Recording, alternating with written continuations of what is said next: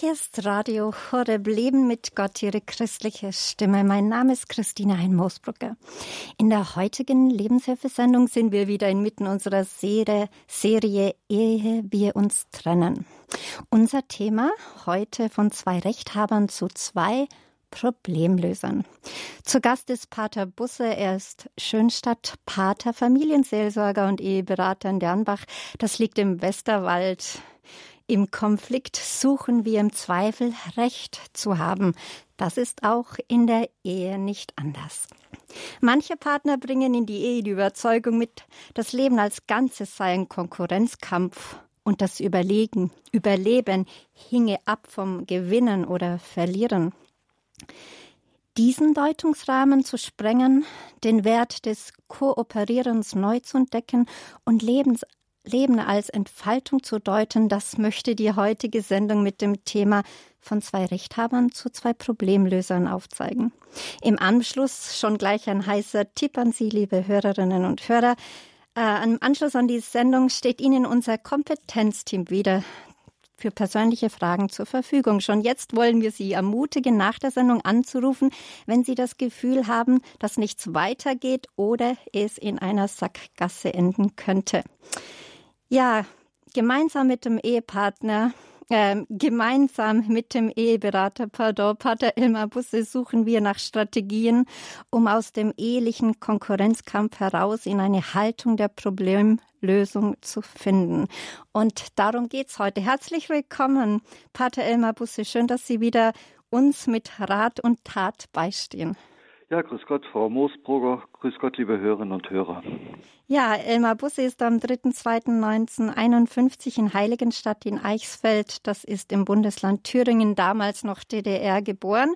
Sein Theologiestudium hat er in Erfurt absolviert und im Jahr 1972 und 73 ist er ins Noviziat in Eisenach eingetreten um Schönstadt-Pater zu werden. Am 28.06.1980 wurde er in Erfurt zum Priester geweiht und hier am Fest der Kreuzerhöhung, da kann, kann ich Ihnen noch äh, Glückwünsche aussprechen oder darf es noch, denn Sie hatten ja erst kürzlich 40 Jahre Priesterweihe. Herzlichen genau. Glückwunsch. Genau, Dankeschön, Dankeschön. ja, und seit Oktober 2015 ist Pater Busse Hausgeistlicher im Mutterhaus der Armen Dienstmägde Jesu Christi im Volksmund Dernbacher Schwestern genannt, in Dernbach im Westerwald. Das liegt in der Diözese Limburg. Ja, als Autor von Schlummernde Chancen für Paare, die wachsen wollen, hat Pater Elmar Busse praktische Erfahrungen gesammelt, die er in seiner Zeit als Eheberater gemacht hat. Und ja, meine erste Frage an Sie, Pater Busse, ist, was sind denn die häufigsten Ursachen, weshalb Ehepaare überhaupt zu Ihnen in die Eheberatung kommen? Gut, bei den jungen Paaren ist es einfach manchmal nur so der Wettbewerb, weil er kann von uns was besser äh, dass man da einfach dann so ein ja, so mehr, mehr im Wettbewerb steht. Dann nach ein paar Jahren hat sich das ein bisschen rauskristallisiert. Dann kommt wieder Ruhe ins System, wenn man sich die Verantwortlichkeiten ein Stückchen aufteilt. Dann, was sicherlich äh, oftmals Problem ist, ist dann so der äh, das erste Kind, wenn dann der sogenannte Vaterschock auftritt und klar auch die Väter, die äh, sich sehnlichst ein Kind gewünscht haben, merken einfach nochmal, dass sie zwischen Mutter und Kind dann doch ein bisschen draußen stehen. Das kann manchmal, auch wenn das die Männer selber nicht wollen, doch zu Eifersüchtleien kommen und mit dieser Eifersucht umzugehen. Dann, das ist jetzt unabhängig von der jeweiligen Ehephase, ja, wer äh, zu Hause dieses faire Streiten nicht gelernt hat, der tut sich natürlich schwer bei jedem Konflikt Interessanterweise gibt es auch sehr viele Konflikte, wenn Paare durch das IKEA-Möbelhaus gehen, denn Möbel kauft man sich ja nicht alle Weile. Und von daher gesehen gibt es da keine Abklärung, wer denn, kann denn von uns was besser, sodass dann auf dem Schlafzimmer über Sexualität, in der Küchenabteilung über die Aufteilung der Hausarbeit gestritten wird und vieles andere mehr. Also das ist ein ganz interessantes Konfliktfeld, so dieses äh, große Möbelhaus. Äh, da sieht man es dann mal. nachher dann, wenn die Kinder in der Pubertät sind, die Frage einen strengeren oder einen lockeren Führungsstil, das ist also auch ein häufiges Thema. Und wenn dann nachher dann die Kinder aus dem Haus sind und dann die Paare nochmal sich neu finden müssen, was machen wir jetzt als Paar und nicht nur als Eltern? Unser wichtiges Projekt Kindererziehung ist vorbei, dass da eine gewisse äh, ja, Neuorientierung notwendig wird und wo man dann einfach auch Hilfe sucht. Das sind eigentlich so die Hauptschwierigkeiten, die Turbulenzen, die immer wieder auftauchen. Ja, haben Sie da auch Beispiele? Sie hatten ähm, irgendwas auch von einem, ähm, von einem Fall äh, erwähnt, dass eben während des Sommer Sommerurlaubs sehr gestresst war. Was haben Sie da erlebt? Gut, jetzt gerade durch Corona-Zeiten haben ja viele Paare einfach mehr, mehr Nähe erlebt, als das sonst üblich ist. Und es ist halt doch so, dass äh, Männer meist auch ein bisschen mehr Distanz brauchen. Mir hat, als ich darüber das, über das Thema Nähe und Distanz mal äh, bei einem Eheverarbeitungskurs geredet habe, da waren ein paar Landwirte dabei, meinte der eine so lakonisch, ja klar, zehn Bullen kann ich nicht zusammenstellen, da muss ein Gitter dazwischen, bei zehn Kühen geht das. Irgendwie steckt das uns doch ganz tief in den Genen. Man sieht es ja auch, wenn dann am Wochenende 15 Motorradfahrer, also Männer, jeder darf selber lenken, jeder darf selber Gas geben und bremsen. Wenn 15 Frauen fahren, die mieten sich einen Bus und lassen den Fahrer fahren. Also da gibt es einfach viel mehr, äh, also Frauen können mehr Nähe anbieten, aber auch mehr Nähe empfangen, als Männer geben und anzunehmen verstehen. Und da gibt es manchmal Irritationen.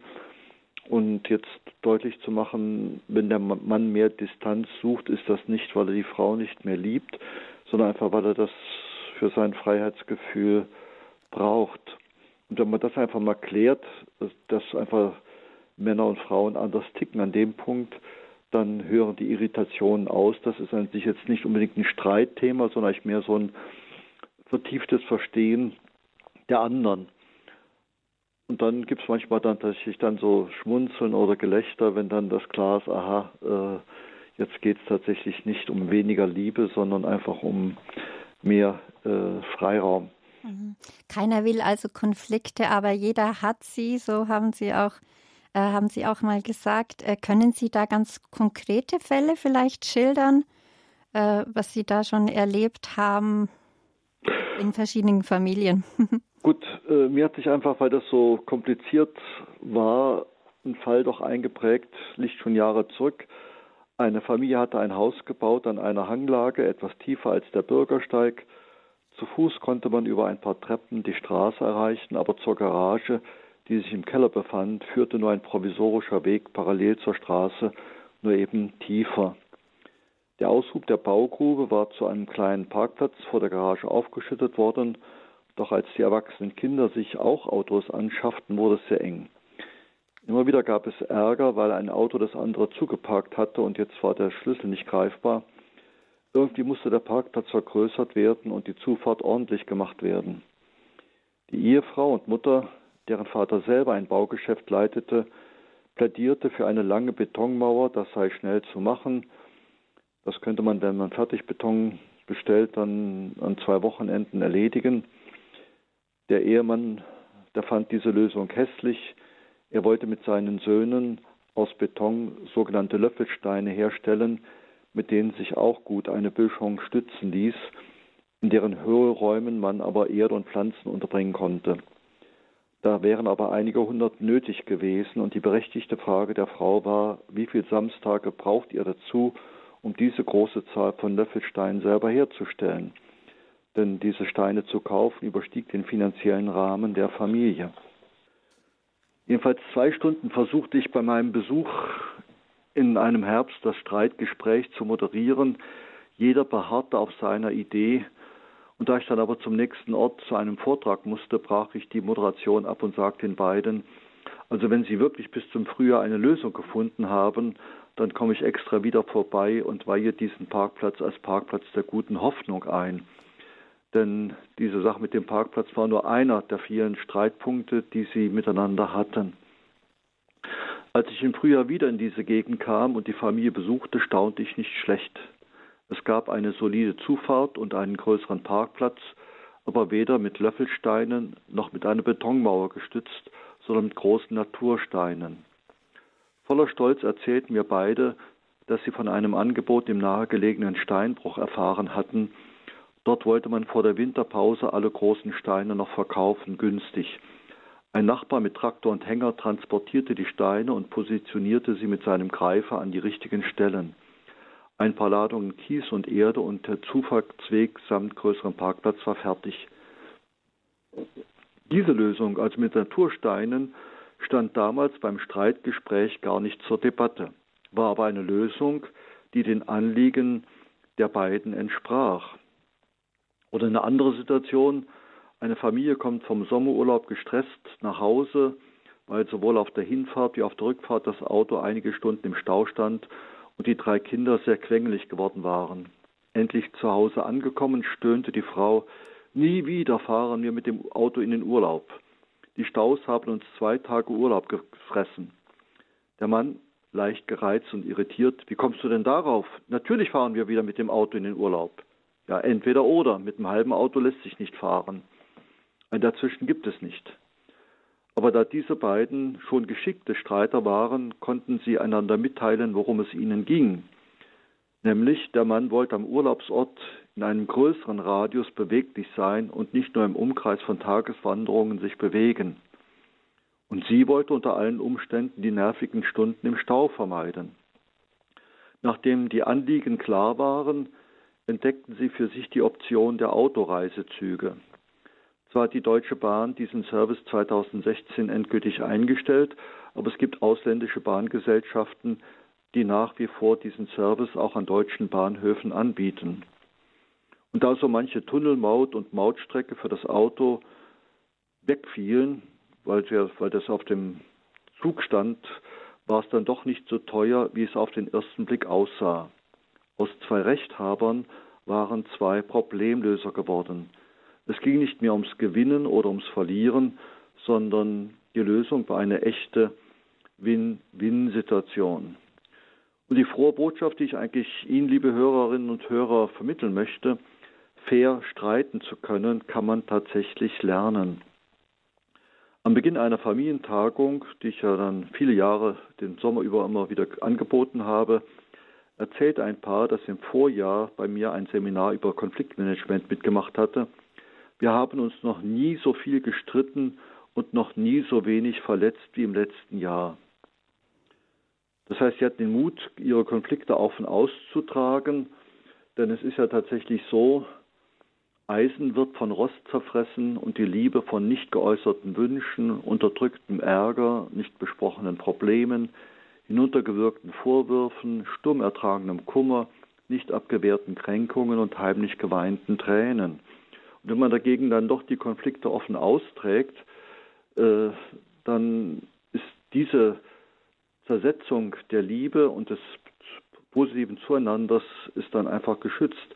Aber eben, wir haben uns noch nie so viel gestritten, noch nie so wenig verletzt, sagte das Paar. Also sie sind tatsächlich geschickt geworden, offen, konfrontativ und wir müssen einfach feststellen, ja, Streite gehören einfach zum Leben. Der liebe Gott hat jedem von uns einen eigenen Willen, ein eigenes Urteilsvermögen, ein eigenes Gewissen geschenkt. Jeder bringt aus seiner Herkunftsfamilie gewisse gute Erfahrungen mit, Strategien, denen er vertraut. Und es braucht einfach lange, bis dann zwei äh, sich aufeinander eingestimmt haben. Also Harmonie ist erstmal nicht einfach vorauszusetzen. Ähm, Harmonie ist nicht vorauszusetzen und Konflikte gehören also immer zum Menschen. Aber wie, äh, wie kann denn der Mensch richtig streiten, damit es nicht destruktiv wird? Habe ich das richtig herausgehört? Es, es sollte ein konstruktiver Streit sein. Ja, ja, also was ja oft, äh, ich habe es an den Beispielen äh, dargestellt, äh, Menschen kommunizieren Lösungen, die sie für sich persönlich als die Lösung für das Problem finden, aber kommunizieren nicht ihre Bedürfnisse. Und wenn man jetzt nur Lösungen kommuniziert, die einander äh, ausschließen, dann fängt eben dieses Zermürbende, wer von uns gewinnt jetzt, wer von uns hat Recht. Und das ist das, ist das Problem. Wenn man dagegen die Bedürfnisse kommuniziert, darum geht es uns. Und jetzt schauen wir mal, was gibt es eventuell noch für Lösungen, die bisher gar nicht auf unserem Radar sind. Also ich denke an die Natursteine von dieser Böschung.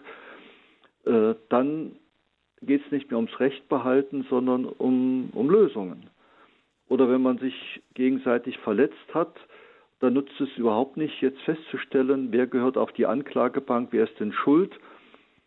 Und der moralische Gewinn, wenn ich mich als Opfer fühlen kann, ist halt auch verlockend, aber es bringt ja nichts, sondern die Frage ist immer wieder, wie können wir in Zukunft diese Art von Verletzung vermeiden? Und da wird deutlich, es geht nicht um Täter oder Opfer, sondern um zwei Problemlöser, die in Zukunft darauf achten wollen. Die vielleicht auch die richtigen Werkzeuge an die Hand bekommen können. Sie haben im Vorgespräch gesagt, eben Verletzungen passieren oft, weil man also nicht gut, weil man ungeschickt ist und dass es um diese Geschicklichkeit auch geht, die es zu erlernen gibt. Genau, ich äh, bringe einfach schon mal die wichtigsten Dinge, wir nennen die auch Streitregeln. Ich werde es am Ende der Sendung auch nochmal wiederholen. Das Wichtige ist, dass man einfach erstmal seinen Schmerz ausdrückt, meine Enttäuschung. Das sind immer Sätze, die mit ich anfangen, ja. Ich fühle mich verletzt, ich fühle mich enttäuscht. Nicht eben Du-Sätze.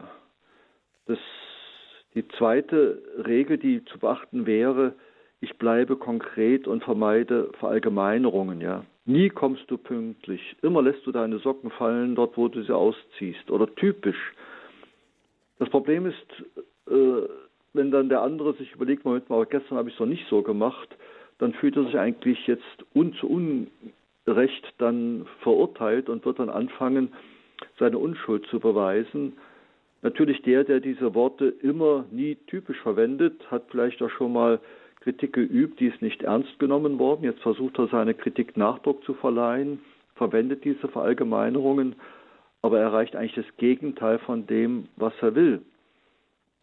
Ja, und deshalb ist es wichtig, dass man Verallgemeinerungen vermeidet, sondern ganz konkret bei dieser einen Sache bleibt.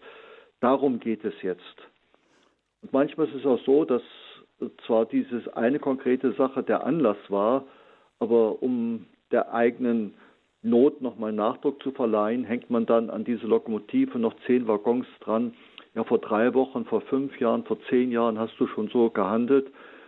Und dann fühlt sich der andere so eigentlich in Grund und Boden gestampft, dass er eigentlich nur noch sich verteidigen will, reflexhaft, aber es geht eigentlich nicht mehr um die Lösung des Problems. Also Verallgemeinerungen vermeiden und bitteschön keine Museen aufbauen, in denen dann als Ausstellungsstücke alle Verletzungen, die der andere mir jemals zugefügt hat, aufgestellt sind. Und bei jedem Konflikt zieht man den anderen durch sein Museum und beweist ihm, was für ein unmögliches Mensch er ist. Und wenn man dann siegesgewiss aus dem Museum rauskommt, zieht einen der Partner durch dessen Museum und am Ende sind es zwei Erschöpfte, die Waffenstillstand schließen, aber keine Versöhnung feiern. Also solche Museen gehören geschlossen, die Ausstellungsstücke gehören irgendwo in eine Giftmülldeponie, aber nicht eben wieder, um sie dann zu bestaunen, zu bewundern und sich dann im Selbstmitleid zu baden. Eine dritte Regel ist, ich unterstelle dem anderen keine negativen Motive. Also wenn ich sage, du bist so gemein, du bist so unordentlich, du bist so unpünktlich, dann ist es ja ein Allgemeinurteil, du bist immer so. Und das Motiv, aus dem heraus dann du jetzt konkret gehandelt hast, ist das und das. Und die meisten Verletzungen in der Partnerschaft geschehen eigentlich nicht aus Bosheit, sondern aus Ungeschicklichkeit oder Gedankenlosigkeit. Ja, also ich denke gar nicht daran, dass das eventuell dich verletzen könnte. Auch wenn man vielleicht nicht weiß, wo der anderen Seite sensiblen Stellen hat, äh, dann kommt es leicht zu Verletzungen. Und deshalb ist es auch so wichtig, dass man einander die sensiblen Stellen mitteilt. Ich sage es mal etwas salopp. Wir haben auch seelische Allergien, also Überreaktionen unseres Abwehrsystems, unseres seelischen Immunsystems auf irgendwelche an sich harmlosen Dinge, das kommt meist von der Herkunftsfamilie. Und dass wir uns das gegenseitig auch zugestehen. Also jemand, der Heuschnupfen hat, dem kann ich nicht sagen, aber heute duftet doch so gut, sondern der muss sich dafür schützen. Und wenn ich weiß, dass mein Partner da an dem Punkt seelische Allergien hat, dann muss ich die besonders berücksichtigen, kann ich immer mit objektiven und allgemeinen gültigen Argumenten dann kommen. Pater Kentenich meinte mal so, äh, der war ja dann auch in Milwaukee als Eheseelsorger tätig, jeder Partner hat das Recht auf 20 Fimmel. Das finde ich etwas hochgegriffen, aber äh, er sagt das so mit so einem Augenzwinkern, also dass wir auch einander ein Stückchen ertragen in unseren Eigenheiten und wie gesagt, manchmal ist es auch, äh, ein Mann hat gesagt, er kommt um halb fünf nach Hause und ist um sechs immer noch nicht da. Und eine halbe Stunde nachdem er gesagt hat, er soll nach Hause kommen, fängt die Frau an, in ihrer Fantasie sich alle möglichen Horrorszenarien auszumalen, was passiert sein könnte. Und wenn er dann endlich zu Hause ist, sagt sie nicht, auch schön, dass du da bist, sondern wo bleibst du denn? Ich habe mir solche Sorgen um dich gemacht. Dabei hat der Mann eben, wäre auch gerne nach Hause gekommen, aber ihm, sein Chef hat ihm noch einen Auftrag da reingedrückt und er wollte seinen Arbeitsplatz erhalten, also hat er den abgearbeitet, aber vergessen oder nicht dran gedacht, zu Hause nochmal anzurufen, es wird später. Das sind so die typischen Punkte, wo es schwierig wird. Entschuldigung. Also dieses, die meisten Verletzungen geschehen nicht aus Bosheit, sondern tatsächlich aus Ungeschicklichkeit und Gedankenlosigkeit. Und ich merke einfach, wenn man dann sich öfters nochmal mitteilt, sozusagen eine Feinabstimmung macht und dann sagt, warum denn jetzt was ist, ähm, das beruhigt den anderen und kann ihn ganz gelassener auch mit der Situation umgehen. Dann, wenn natürlich da eine Unerlöstheit, also eine Unart beim Partner ist, die mir sehr auf die Nerven geht, dann kann ich durchaus das Fernziel der positiven Veränderung formulieren. Also ich wünsche mir, dass du einfach äh, ein bisschen ordentlicher wirst. Aber dann eben, der Partner muss dann selber schauen, was ist denn für ihn der nächste mögliche kleine Schritt in die gewünschte Richtung. Ich habe es einmal erlebt, da war ein Mann, der war in der äh, Datenverarbeitung tätig, also ein IT-Spezialist und er kannte von den Programmen nur die 0 und die 1, also Ja oder Nein. Da gab es keine Zwischentöne. Und das hat er abgefärbt auf sein ganzes Leben. Und die Frau ist an diesem Entweder-Oder fast zerbrochen und die Ehe ist auch dann nachher auseinandergegangen. Also können wir wirklich da schauen, das Fernziel ja, aber es geht hier nicht um alles oder nicht, sondern was ist dir in diese gewünschte Richtung als nächster Schritt möglich? Und der Konflikt ist ja meist auf der Sachebene und dass wir aber auf der Beziehungsebene nochmal deutlich machen, äh, unsere Beziehung ist davon jetzt zwar belastet, aber nicht äh, zerbrochen. Und so ein kleines äh, Beziehungsritual, meinetwegen ein Handschlag, ein Kuss, ein lieber Blick, eine Umarmung. Ich kenne sogar Paare, äh, wenn die äh, ganz klar haben, wir müssen uns mal wieder streiten, dann trinken die aus dem Anfang aus dem Piccolo Gläschen Sekt, um deutlich zu machen, unsere Beziehung steht, die steht auch nicht in Frage, aber wir haben einen Sachkonflikt, den müssen wir lösen. Dass man sozusagen Beziehungsebene und Sachebene unterscheidet und dass nicht jeder Sachkonflikt auch die Beziehungsebene belastet. Das sind so die wichtigsten Konfliktregeln. Also noch einmal, ich drücke meinen Schmerz, meine Enttäuschung aus, Sätze, die mit ich anfangen. Ich bleibe konkret und vermeide Verallgemeinerungen. Ich unterstelle dem anderen keine negativen Motive. Ich formuliere das Fernziel der positiven Veränderung. Ich überlasse es meinem Partner, äh, den für ihn möglichen nächsten Schritt zu formulieren. Manchmal lohnt es sich sogar, dass man das schriftlich festhält und dass man ein kleines Ritual vollzieht, das diesen Neuanfang ausdrückt und die wiederhergestellte Sinn Beziehungsbrücke versinnbildet. Also wenn Paare dann auf diese Art und Weise miteinander umgehen, habe ich den Eindruck, dass die häufig streiten können, ohne sich schlimm zu verletzen. Mhm. Ja, schön, dass Sie Radio Horeb eingeschaltet haben. Mein Name ist Christine Hein-Moosbruck und in der heutigen Lebenshilfesendung sind wir inmitten unserer Serie Ehe wir uns trennen. Unser Thema von zwei Rechthabern zu zwei Problemlösern. Und zu Gast ist bei uns Pater Busse, Elmar Busse. Er ist Familienseelsorger und Eheberater in Dernbach. Ähm, Er ist auch Pater der Schönstadtbewegung und die Schönstadtbewegung ist eine katholische Erneuerungsbewegung und wurde am 18. Oktober 1914 von Pater Kentenich in Schönstadt in einem Ortsteil von Wallenda bei Koblenz gegründet. Ja, wir haben jetzt sehr viel gehört über die Konfliktregeln, äh, Pater, Herr Pater Busser. Äh, dass wir eben Acht nehmen sollen, dass wir uns sozusagen alle Ungeschicklichkeiten, die wir oft ja gar nicht bewusst mit uns schleppen und auch den Ehepartner so verwunden oder auch belasten.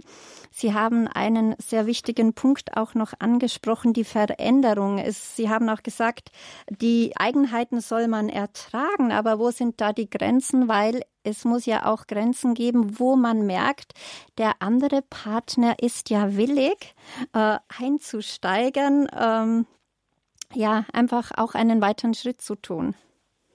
Gut, also äh, wenn man heiratet, hat man sich auch schon beobachtet und geprüft, kann ich es mit dir aushalten. Also ich habe das einmal erlebt, dass am Polterabend, als der Bräutigam einen erhöhten Alkoholspiegel hatte, der dermaßen dann seine Schwiegereltern äh, unfair beschimpft hat, dass die Braut die Notbremse gezogen hat, gesagt, so kenne ich dich gar nicht, dich heirate ich nicht. Also wenn der Alkohol dich enthemmt und dann kommt das zum Vorschein, äh, das fand ich einfach sehr mutig. Klar, äh, sie war dann sechs Wochen lang Dorfgespräch, aber ich war, war ich genau richtig, dass man dann sagt, hoppla, das ist sozusagen jenseits der roten Linie, das ist jenseits meiner Toleranzgrenze, das kann ich nicht aushalten. Also das sollte man ja im Vorfeld ge, äh, geprüft, getestet haben, passen wir zueinander.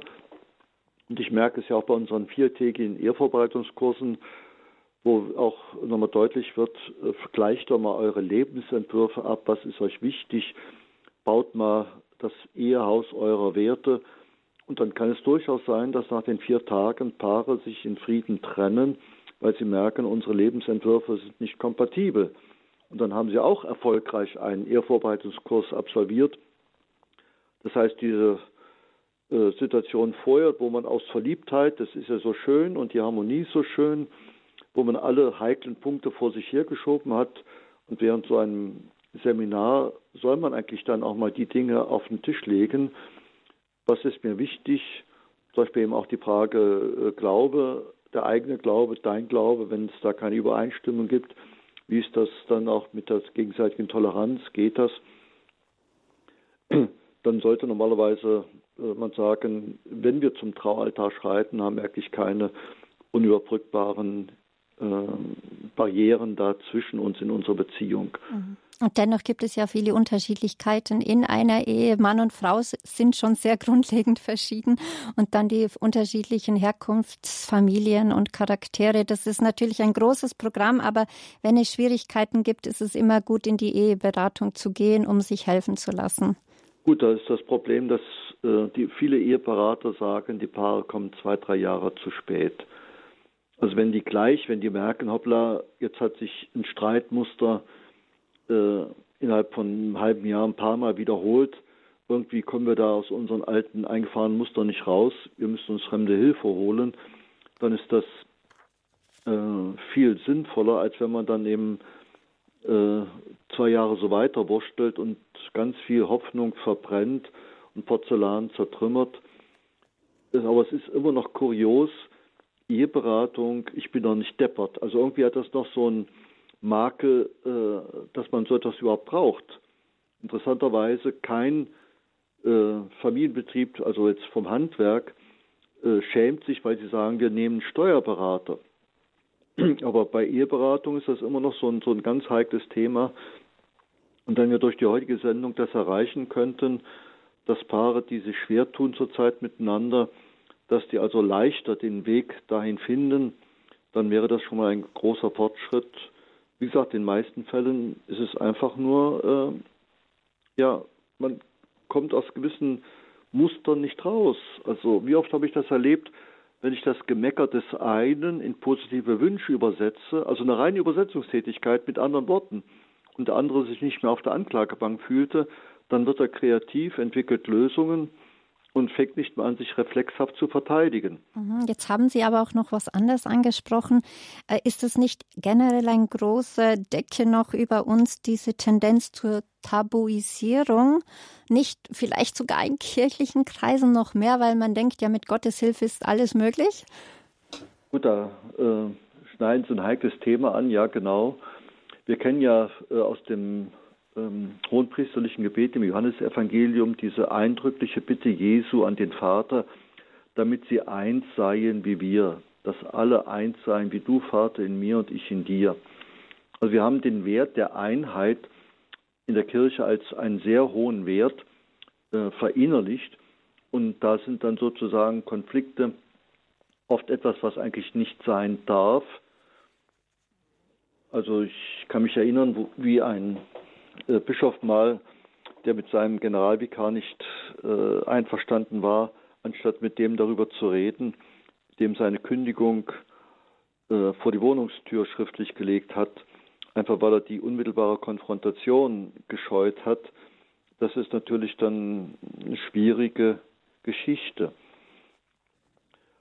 Ähm, als ein Konfliktforscher Berke, ein überzeugter Katholik, 87 beim Katholikentag in Dresden war, meinte er ja, wenn das passieren würde, dass wir in der Kirche noch eine bessere Konfliktkultur entwickeln würden, also offen von Angesicht zu Angesicht die Dinge thematisieren, das wäre ähm, eigentlich schon ein großer Fortschritt.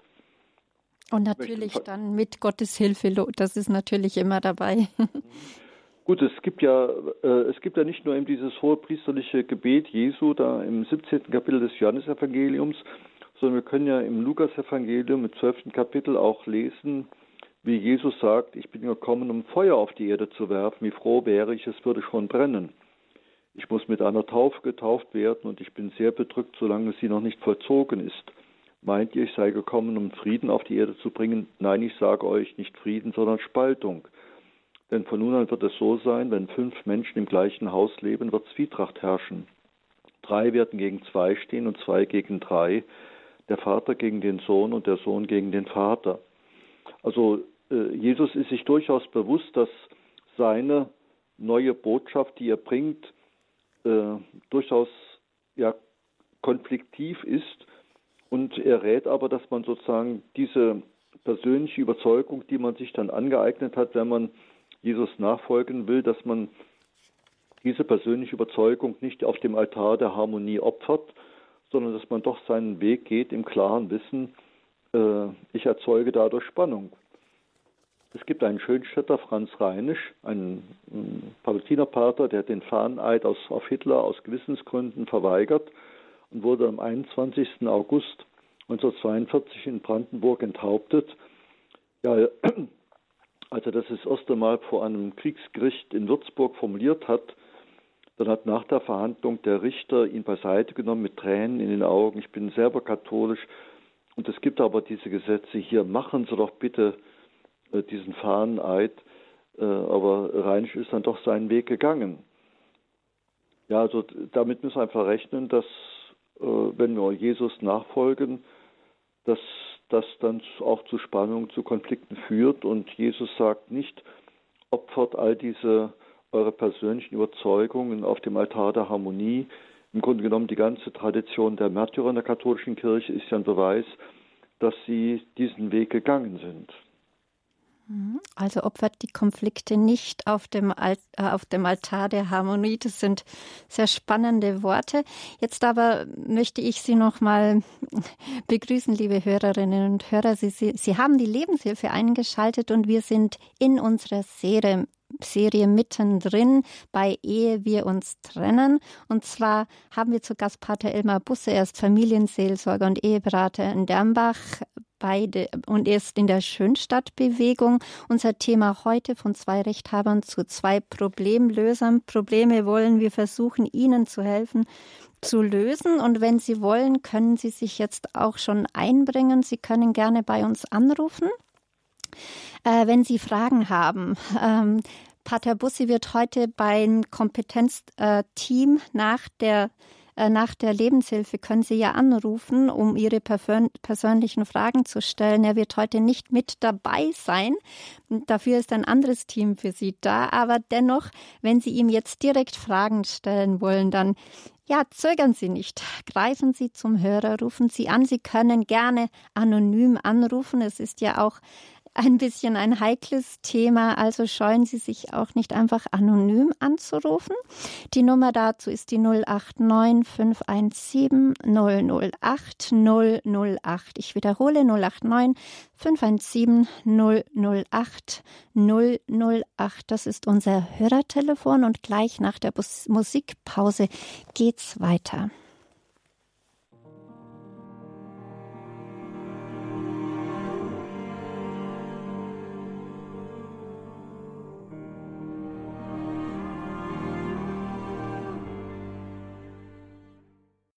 Hier ist Radio Horeb, Ihre christliche Stimme. Sie haben die Lebenshilfe eingeschaltet und in unserer Serie Ehe wir uns trennen geht es heute um da, um Chancen für Paare, die wachsen wollen, aber auch wie von zwei Rechthabern zu zwei Problemlösern, äh, aus zwei Rechthabern zwei Problemlöser werden. Und unser Gesprächsgast ist heute Pater Ilmar Busse. Er ist Schönstadt-Pater, Familienseelsorger, Eheberater Berater und Autor, und zwar Autor des Buches Schlummernde Chancen für Paare, die wachsen wollen. Und gerne können Sie sich einbringen mit Fragen. Äh, die Leitungen sind jetzt für Sie geöffnet unter der 089 517 008 008. Und Sie hören beim Anruf zunächst eine Bandansage. Dies weist Sie auf die Datenschutzbestimmungen von Radio Horeb hin. Lassen Sie, lassen Sie sich davon aber nicht beunruhigen. Sie, es entstehen nämlich keine zusätzlichen Kosten, wenn Sie anrufen. Ja, äh, wir haben auch schon einen ersten anonymen Anrufer, eine erste anonyme Anruferin. Grüß Gott, äh, Sie sind schon auf Sendung. Sie rufen aus Baden-Württemberg an. Grüß Gott. Ja, ja, guten Tag, grüß Gott. Ähm, und zwar ähm, muss ich gleich mal vorausschicken, ich bin äh, selber nicht verheiratet und äh, ich wollte aber äh, Herrn Pater Busse danken ähm, für seine Darstellung und für die Punkte, die er so vorgestellt hat weil ich es sehr wichtig finde, ähm, dass wir in unserer Gesellschaft äh, wirklich auch wieder so eine Art Streitkultur äh, entdecken und entwickeln, weil ich finde, dass es auch für viele Beziehungen gilt. Also sei es jetzt ähm, Eltern, Kinder oder überhaupt auch innerhalb der Familie, Verwandtschaft, weil ich sehe auch, ähm, ja, ich sehe da ähm, viel Konflikt- und Gewaltpotenzial auch. Es gibt ja auch verbale Gewalt. Und ähm, ich finde, dass ähm, es gibt ja auch diesen Begriff der gewaltfreien Kommunikation. Also wenn wir uns ähm, insgesamt bewusst werden, dass wir den anderen ja nicht verletzen wollen, ähm, da fand ich diesen letzten Punkt sehr schön, dass man, äh, obwohl man einen Sachkonflikt hat, äh, die Beziehungsebene doch auch stärkt, dass man vielleicht im ja als Zeichen der Wertschätzung und des gegenseitigen Respekts ähm, ja eben einfach auch diese Achtsamkeit dem Partner oder dem anderen gegenüberbringt ähm, und klarstellt, man möchte dem anderen nicht verletzen, sondern man sucht tatsächlich ähm, eine konkrete Problemlösung. Also das wollte ich einfach nur noch mal einbringen und ich bedanke mich sehr für die Sendung. Ja, danke für den Anruf. Dann gebe ich, dann gehen wir das so weiter, eins zu eins. Dankeschön. Äh, ja, also der Marshall Rosenberg hatte diese gewaltfreie Kommunikation also mal ziemlich genau analysiert, worauf kommt es an. Ähm, hat dann so zwei Handpuppen, wo er dann das vorführt, wie gewaltfreie Kommunikation geschieht und wie nicht. Äh, tatsächlich, da ist eine Verrohung in der Gesellschaft, eben mit Unterstellungen, mit Motiven, die dann überhaupt nicht stimmen. Das stimmt tatsächlich, es braucht eine neue Kultur und vielleicht können wir das tatsächlich als Christen uns das auch auf die Fahnen schreiben, dass wir im Umgang miteinander uns an diese Fairnessregeln halten. Also das, wie Sie richtig bemerkt haben, das gilt ja nicht nur für Ehepaare im Streit, sondern es gilt tatsächlich auch für Gruppen. Und da erlebe ich tatsächlich oft so Verallgemeinerungen oder eben Unterstellungen. Äh, das tut einfach richtig weh, wenn man sieht, wie, ja, wie eigentlich ja gewaltsam hier eigentlich dann in, einer Weise umgegangen wird, die in keiner Weise äh, die Gesellschaft als ganze Millimeter weiterbringt. Mhm. Mhm. Ja, vielen Dank für den Anruf. Und nun haben wir einen nächsten Hörer auf Sendung, Herr Schassberger aus der Husum Nordsee. Grüß Gott, Sie sind auf Sendung. Hallo. Schönen guten Tag. Ich grüße Sie mit einem freundlichen Moin Moin von der Nordseeküste, die wir heute hier sehr sonnig erleben. Ich habe mit äh, großem Interesse Ihrer Sendung gelauscht und kann alles im Grunde genommen äh, inhaltlich voll und ganz unterschreiben. Haben Sie eine Frage? Ein Bitte? Haben Sie noch eine Frage? Ja, wenn ich unter die ganze Sache einen Strich ziehe, dann frage ich mich, warum ist das eigentlich so mit uns Menschen, wie es ist? Und die Frage wurde mir mal im Ansatz beantwortet in einer Therapie, die ich mal machen musste. Da ging es darum, ja, wir kommen alle ja irgendwann auf die Welt, sind frei und wollen frei leben, werden aber dann im Laufe des, des Lebens ja eingeschränkt, müssen dies lernen, müssen jenes tun, immer nur den Kopf und das Herz kommt also ganz zum Schluss unter dem Strich kann man sagen, wir erleben über in unserem Leben eigentlich etliche Traumata.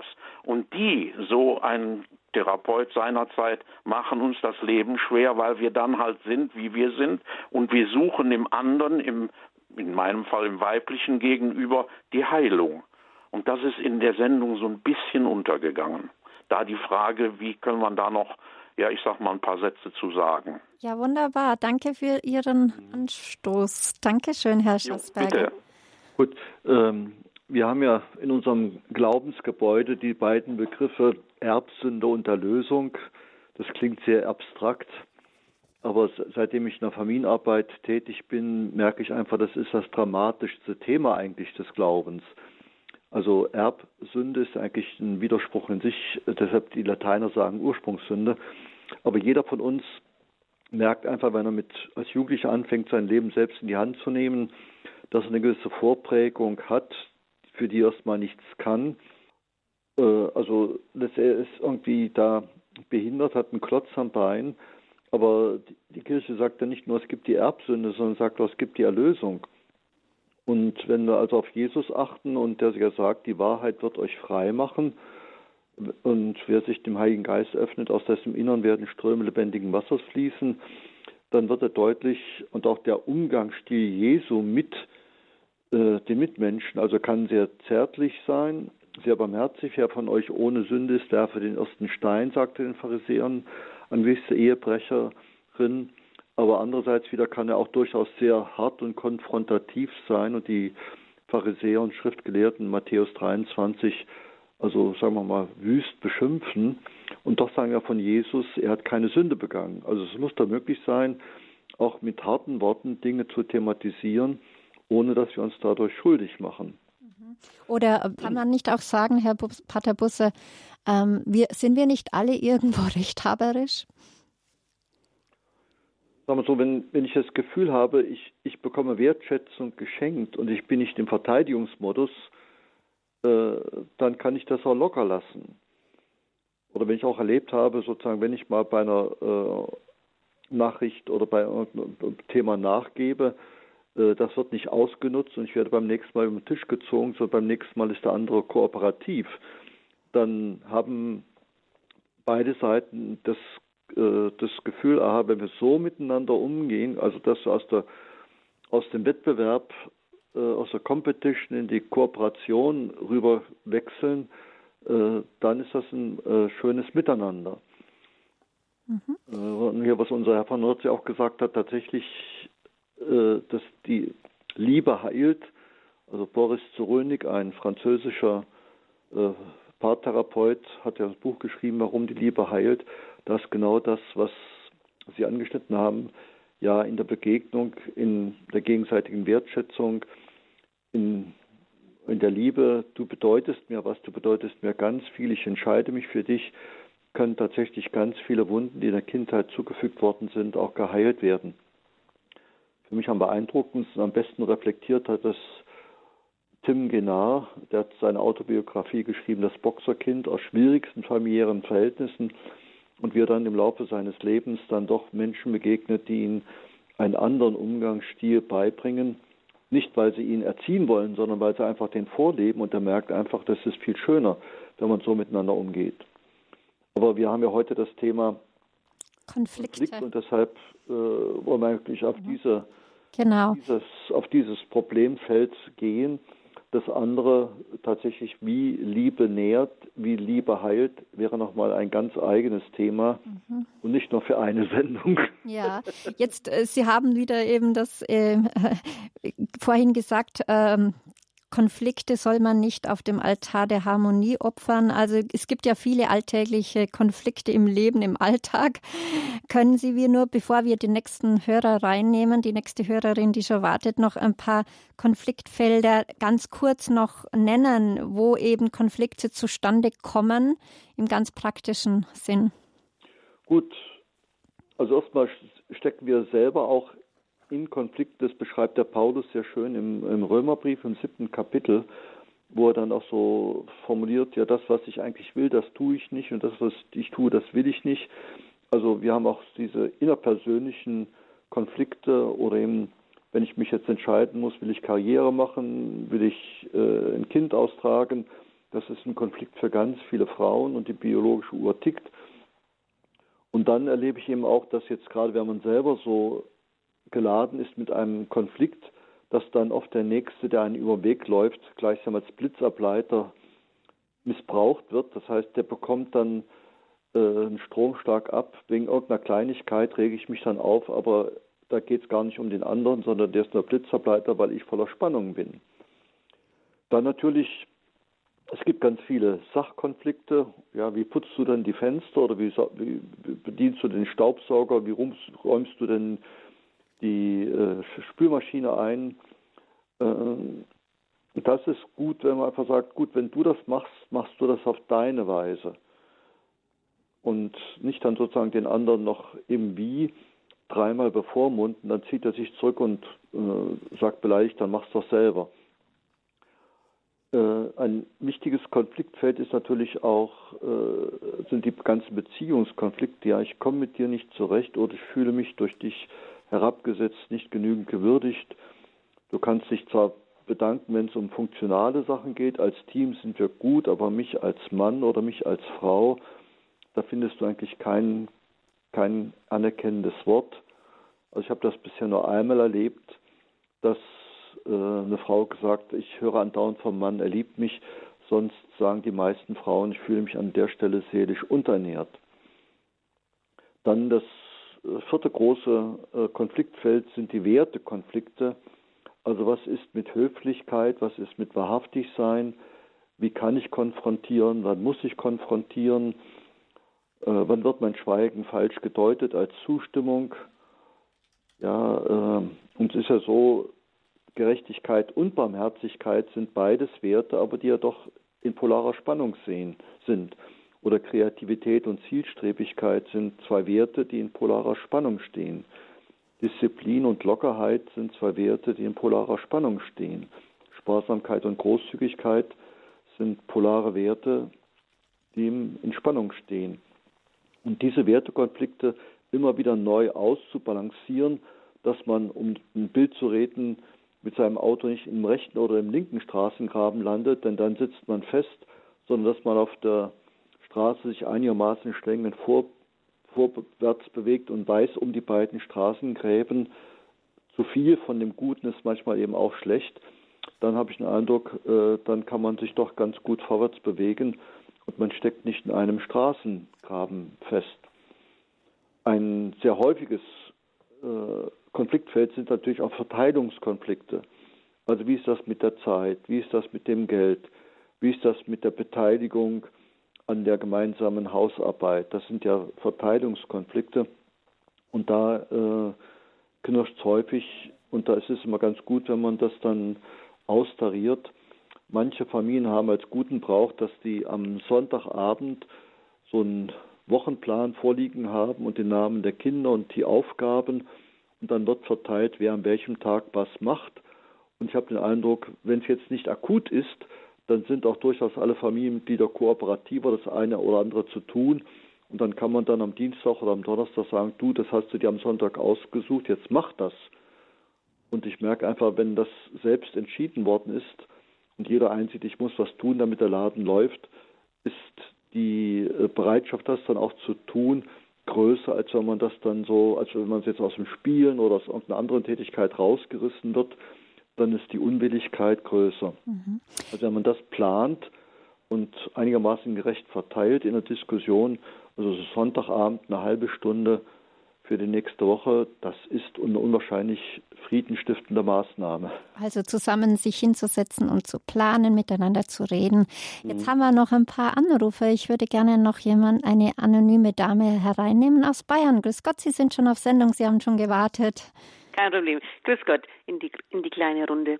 Und zwar, ähm, ich habe jetzt so viel gehört, jetzt auch noch parallel, wo ich jetzt gelauscht habe, bis mein Anruf sozusagen durchkam.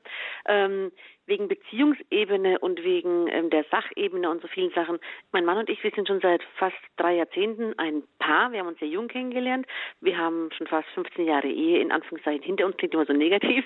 Und wenn man uns so sieht von aus, wird man denken, dass die führen ja ein perfektes Leben. Sie haben ähnlichen Geschmack, sie haben ähnliche Urlaubsinteressen, sogar beim Kochen und so weiter und so fort. Obwohl wir komplett aus verschiedenen Familien kommen. Ich bin sehr christlich geprägt, auch ähm, mit ähm, anderen Wurzeln, ausländischen Wurzeln. Mein Mann theoretisch so halt ähm, auch christlich geprägt geprägt, aber eher so dieses Ostern, Weihnachten halt Kirchenbesuch. Und ähm, aber an sich an für sich hat er ein gutes, äh, gutes Herz, ein hilfsbereites Herz. Jetzt ist es so, dass ich natürlich in vielen Sachen von zu Hause halt ähm, vorgelebt bekommen habe, im Umgang miteinander, Respekt miteinander, die Wertschätzung und so weiter und so fort. Und bei uns ist es halt so, wir haben wahnsinnig viel leider Gottes an Schicksalsschlägen mitmachen müssen. Meine Mutter ist sehr früh gestorben, mein Vater letztes Jahr unerwartet verstorben nach der Geburt meiner Tochter. Und ähm, ansonsten auch sehr viele andere Sachen, die wir durchgestanden haben, Gott sei Dank, die natürlich ihre Wunden hinterlassen haben und ihre, ja, vielleicht auch mhm. noch offenen Wunden hinterlassen haben. Ähm, aber wir schaffen es leider nicht, ähm, wir haben viele harmonische Momente und viele harmonische Zeiten, aber kleinste Kleinigkeiten bringen uns komplett, komplett aus dem Konzept. Also das heißt, es wird wegen der Kleinigkeit wird was ähm, gesagt und es schaukelt sich dann so hoch und endet ganz, ganz wüst und, und, katastrophal. Ist Ihre Frage, warum ist das so an Herr Paterbusse? Warum ist das so und wie man diese, diesen Wirbelsturm die, die Luft rausnehmen kann, bevor es so weit kommt? Hm. Danke für Ihre Frage. Ja, gut, da äh, wäre es natürlich ein, äh, gut, dass man nochmal äh, außerhalb der Sendung mal ganz konkret so einzelne Fälle mal bespricht und guckt, was, was, was ist der Grund, weshalb dann das so leicht äh, dann so eskaliert und ungebremst dann einfach sich hochschaukelt. Also ich habe das schon wiederholt mal erlebt, dass dann Paare waren, äh, sagt, wir, wir können es gar nicht mehr erinnern, wo es angefangen hat, aber dann ging sozusagen bei jedem die, die Spirale dann hoch. Äh, manchmal kann es sein, dass es gibt ja Menschen, der, der halt der Hippokrates hat ja so eine Charakterlehre entwickelt von den vier Temperamenten, also Sanguiniker, Choleriker, Phlegmatiker, Melancholiker. Und tatsächlich die Choleriker sind vom Typ her tatsächlich aufbrausend. Also Widerstände lassen sie zu voller Leistungsfähigkeit hochfahren. Es kann tatsächlich sein, dass sie vielleicht beide einen ordentlichen Schuss Choleriker in ihren Genen drin haben. Äh, aber für mich wäre das doch gar nicht mal so sehr ein Problem. Also das nämlich die Frage, wie definiere ich eine ideale Ehe? Und deshalb, das war ganz am Anfang der Sendung das Thema, eine ideale Ehe definiere ich nicht an den Zeiten der Harmonie, sondern eine ideale Ehe definiere ich darin, wie lange brauchen wir, um nach einem Konflikt wieder neu zueinander zu finden. Und wenn das eine kurze Zeitspanne ist, und nicht jeder dann in seinem Winkel sitzt und seine Wunden leckt und sich im Selbstmitleid badet, dann ist das eine gute Ehe. Mhm. Ja, in Russland gibt es das Sprichwort der Liebe ohne Streit fehlt das Salz zur Seligkeit. Und wir kennen es ja auch von italienischen oder spanischen Filmen, die sind ja viel, viel lauter als, als, als jetzt deutsche Filme. Oder von den Österreichern sagt man auch nach, dass die lieber äh, Verträge gefälscht haben, als Kriege geführt haben oder eine kluge Heiratspolitik als Machtpolitik gemacht haben. Also was ist tatsächlich eine gute Ehe? Und da habe ich den Eindruck, da ist immer noch ein falsches Bild in der Gesellschaft, auch gerade in der Kirche. Das müsste dann immer Harmonie sein. Überhaupt nicht, sondern eine gute Ehe ist für mich eine Ehe, in der es Konflikt viel, durchaus viele Konflikte geben kann, aber wo man auf eine faire Art und Weise damit umgeht. Mhm. Und wenn also, sie es schaffen, sich möglichst schnell wieder zu versöhnen und auf diese, den Sachkonflikt auf die Sachebene zu bringen und wieder aus der Beziehungsebene rauszufiltern, dann sind sie ganz geschickte Streiter und dann ist das überhaupt gar kein Drama. Ich kann mich da erinnern, als junger Priester habe ich mal einen Hausbesuch gemacht und da wurde der Ton gereizt und dann wollte ich mich verabschieden. Das hat natürlich die Frau sofort durchschaut und meinte, Herr Pfarrer, Sie können ruhig hier bleiben. Das passiert bei uns oft, dass ein Mann, der nach dem ersten Huch gleich umfallen würde, das wäre für mich äh, langweilig. Und er ergänzte dann völlig selbstbewusst, wenn andere sich so viel gestritten hätten wie wir, die wären schon längst auseinander. Also das ist immer die Frage jetzt, wie definieren wir selber für uns, was ist eine gute Ehe? Also Unterschiedlichkeit auch im Streiten muss nicht immer negativ sein. Es kann auch bereichernd sein im Sinne, dass man eben dieses Salz in der Suppe hat sozusagen. Ja, ja, ja. Ja, vielen Dank für Ihren Anruf und Ihre Frage. Äh, und hier noch der Hinweis an Sie die Sie gerade diese Frage gehabt haben. Ähm, die Dame aus Bayern, im Anschluss an die Sendung steht Ihnen unser Kompetenzteam wieder für Ihre persönliche Fragen zur Verfügung unter der Nummer 089 517 008 008. Vielleicht können Sie da, das hat ja Herr Pater Busse äh, angedeutet, vielleicht auch anrufen, um das noch besser auszuklügeln und ein bisschen, ein bisschen tiefer nachzuhaken. Ich nehme jetzt nur noch eine, einen nächsten, eine nächste Hörerin herein, äh, und zwar aus Berlin, äh, aus Zeitgründen unsere letzte Hörerin. Grüß Gott, Sie sind schon auf Sendung. Grüß Gott, Pater Busse, was mache ich denn? Ich kann mich mit meinem Mann nicht mehr auseinandersetzen. Der ist seit anderthalb Jahren im Heim mit Pflegegrad 4 und beginnender Demenz. Ich bin jetzt nicht mit, mit äh, wie soll ich sagen, ich trage ihm unser Problem nicht bewusst nach, aber was mache ich denn, damit ich innerlich noch mehr zum Frieden komme in, in der Alleinbearbeitung? Oder Gut, ähm, also Vergebung heißt nicht, dass man über eine eiternde Wunde einen sauberen Verband wickelt. Nein. Also ich glaube, es ist äh, wichtig, dass Sie Ihren Schmerz durchaus ausdrücken. Setzen sich hin und schreiben einen vier oder acht Seiten langen Brief, was da alles passiert ist. Also, dass Sie Worte dafür finden, wo Sie verletzt worden sind. Adam durfte mit Gott herrschen, indem er allen Pflanzen und Tieren einen Namen gibt. Und wenn wir sozusagen dieses Unwohlsein, dieses nebulose Gefühl benennen, dann ist das schon mal klar. Und wenn Sie dann diesen Brief geschrieben haben, dann wickeln Sie den in Stein und gehen auf eine Brücke und schmeißen den in den Fluss. Oder Sie gehen auf den Hof und verbrennen dann diese Seiten oder Sie zerreißen die. Aber Sie haben sozusagen sich selber als Opfer Ihres Mannes ernst genommen. Und erst danach dann, also nachdem sozusagen klargestellt ist, was ist dort eigentlich gelaufen, wie sehr habe ich mich seelisch unternährt gefühlt oder verletzt gefühlt, erst nachdem das klar ist, was, was Ihr Schmerz ist, dann erst kann man tatsächlich in der Tiefe des Herzens vergeben. Und es kann durchaus sein, dass Sie äh, diesen, dieses Ritual mit dem Briefschreiben äh, sechs, sieben Mal wiederholen, bis Sie dann irgendwo merken, die Erinnerung an eine frühere Verletzung löst keine negativen Gefühle mehr aus, sondern es ist wie beim Dokumentarfilm, ja, so war das. Also dann ist, würde ich sagen, dann ist sozusagen diese Selbstheilungskraft der Seele aktiviert, dann ist die seelische Wunde vernarbt aber äh, dieses Briefschreiben an den Partner, aber den nicht abschicken, eben jetzt auch in Ihrem Fall, wenn der Mann schon dement ist, das kann ja gar nicht mehr realisieren, aber dass Sie persönlich Worte gefunden haben dafür, was da passiert ist. Ja, ist Ihnen das eine Hilfe? Das denke ich ist eine große Hilfe. Danke. Ja, viel, viel Segen in ihrem neuen Lebensabschnitt und in diesen großen Herausforderungen, in denen sie stehen. Ja. Gottes Segen, viel Kraft Ihnen. Danke. Ich habe äh, drei Töchter, die sehr gut uns umsorgen. Ja, wunderbar. Dankeschön für Ihren Anruf. Danke, Wiederhören. Wiederhören. Übrigens, diesen Brauch habe ich auch durchaus schon Leuten empfohlen, wo der Partner gestorben war oder eben Vater oder Mutter gestorben war dass man durchaus diesen Brief schreibt und dann eben auf den Friedhof geht und mit einem Stock ein Loch ins Grab macht und dann den Brief da rein tut.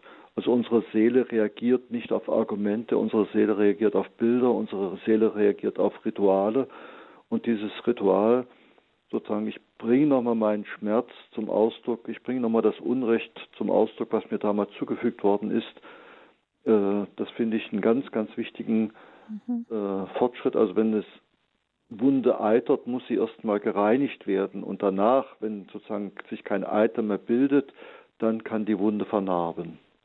Und es ist auch sozusagen noch eine Aufarbeitung und noch eine Nachbearbeitung dessen, was schon passiert ist. Ja, ja, kann es ja auch gleichzeitig noch sein. Mhm. Also ein Stück innere Heilung. Ja, vielen Dank für Ihren Rat. Pater Elmar Busser, ja, wir sind heute mit im Gespräch und unser Thema ist von zwei Rechthabern zu zwei Problemlösern. Pater Elmar Busse ist Schönstadt Pater, Familienseelsorger und Eheberater, hat auch das Buch Schlummernde Chancen für Paare, die wachsen wollen, geschrieben. Und im Anschluss an die Sendung steht Ihnen unser Kompetenzteam wieder für Ihre persönlichen Fragen zur Verfügung, wenn Sie Nöte haben, wenn Sie nicht weiterkommen, wenn Sie ja beinahe verzweifelt sind oder verzweifelt sind, rufen Sie doch gerne an nach der Sendung unter der 089 517 008 008. Ja, Herr Pater Busse, wir haben ja noch sehr viel äh, sozusagen, äh, das wir besprochen haben im Vorgespräch oder das man noch besprechen könnte. Das würde, glaube ich, vielleicht noch ein paar Sendungen füllen, füllen über den Konflikt. ähm, vielleicht brennt Ihnen noch etwas auf dem Herzen, wo Sie sagen, nee, das ist jetzt noch ganz wichtig, das möchte ich in dieser Sendung, weil ja nicht, weil die Zeit ja so dahin eilt, unbedingt noch loswerden. Gut, noch einmal, also diese Unterscheidung zwischen Beziehungsebene und Sachebene, das scheint mir ganz wichtig zu sein. Ich meine, wir haben in der Kirche das alte, äh, den alten Slogan, die Sünder hassen, aber den Sünder lieben, wo genau das zum Ausdruck kommt. Also wenn wir uns auf, also egal was der andere mir zugefügt hat, er ist und bleibt ein Mensch, er ist und hat bleibt oder hat Menschenwürde und dass ich mich unter keinen Umständen auf das Niveau der Auseinandersetzung runterziehen lasse. Und das war für den Pater Kente nicht als Häftling in Dachau ganz wichtig, dass er sagt, ich lasse mich nicht auf das Niveau runterziehen. Das wäre der schrecklichste Triumph, den die äh, Wächter äh, dort über uns Gefangene haben könnten, wenn wir uns dann wie die benehmen würden. Diese innere Freiheit, ich reagiere nicht, sondern ich investiere Menschlichkeit und frage nicht, hast du das verdient oder nicht, sondern das bin ich mir selber schuldig. Also wenn man diese innere äh, Freiheit und Souveränität hat, auch in der objektiven Opferposition, dann finde ich, äh, das tut den Menschen unwahrscheinlich gut. Mhm. Wunderbar sind doch wunderbare Stichworte, denen kann man fast nichts hinzufügen oder gar nichts mehr. Nur was mich sehr berührt hat, war auch, als Sie gesagt haben, die meisten Paare kommen zwei, drei Jahre zu spät zu Ihnen oder zu der Eheberatung. Deswegen vielleicht auch diese Mutmacher-Sendung Mut hinzugehen und auch früh genug hinzugehen, weil es viel zu sehr tabuisiert wird. Das hatten Sie ja noch auch wunderbar zum Ausdruck gebracht und somit bedanke ich mich bei Ihnen wieder ganz herzlich, Pater Elmar Busse, dass Sie bei uns waren mit diesem Thema von zwei Rechthabern zu zwei Problemlösern und bedanken uns, dass Sie immer mit Rat und Tat auch praxisnah uns zur Seite stehen. Ja, das war's dann schon mit der heutigen Lebenshilfesendung und diese Sendung wird um 23 Uhr auf Radio Horeb für Sie wiederholt. Erzählen Sie es weiter. Falls Sie Interesse an dieser Sendung haben, können Sie sie natürlich jederzeit über den Podcast herunterladen unter www.hore.org und auch die Kontaktinformationen zum heutigen Referenten Pater Ilmar Busse finden Sie unter dem heutigen Programmpunkt, unter dem heutigen Tag unter der Rubrik Lebenshilfe. Und dort finden Sie diesen Info-Button, diesen Detailknopf, den können Sie anklicken und dort äh, können Sie praktisch die ganzen Infos entnehmen. Und nicht zu vergessen ist, dass wir natürlich auch auf den modernen Medien wie Facebook, Twitter und der Radio Horeb App zu finden sind. Und wenn Sie sagen, diese Sendung ist ein Mutmacher für viele, sich der ähm, Eheberatung zu öffnen, dann können Sie gerne auch eine CD bestellen unter 0049 8328 921 120. Unser CD Dienst ist für Sie da unter der 0049 8328 921 2.0. Und wie schon angekündigt, im Anschluss an die Sendung bitte gerne Scheuen Sie sich nicht, rufen Sie an bei unserem Kompetenzteam, das sehr, sehr gerne für Sie da ist, äh, am Ende der Leitung. Und die Nummer ist die 089 517 008 008 089 517 008 008. Ja, und morgen gibt es wieder eine Lebenshilfesendung und zwar schon um 9 Uhr, weil ja um 10 Uhr morgen ein Pontifikalamt zu hören ist bei uns auf Radio Horeb.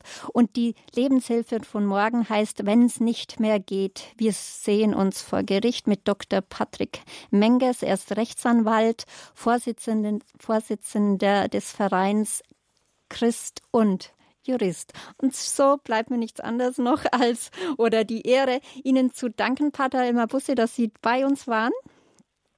Gerne. Danke fürs dabei sein und schön, dass Sie auch angerufen haben, liebe Hörerinnen und Hörer, dass Sie sich eingebracht haben. Und ich freue mich, wenn Sie wieder einschalten, wenn es heißt, die Lebenshilfe. Ihre Christine Hein-Moosbrucker.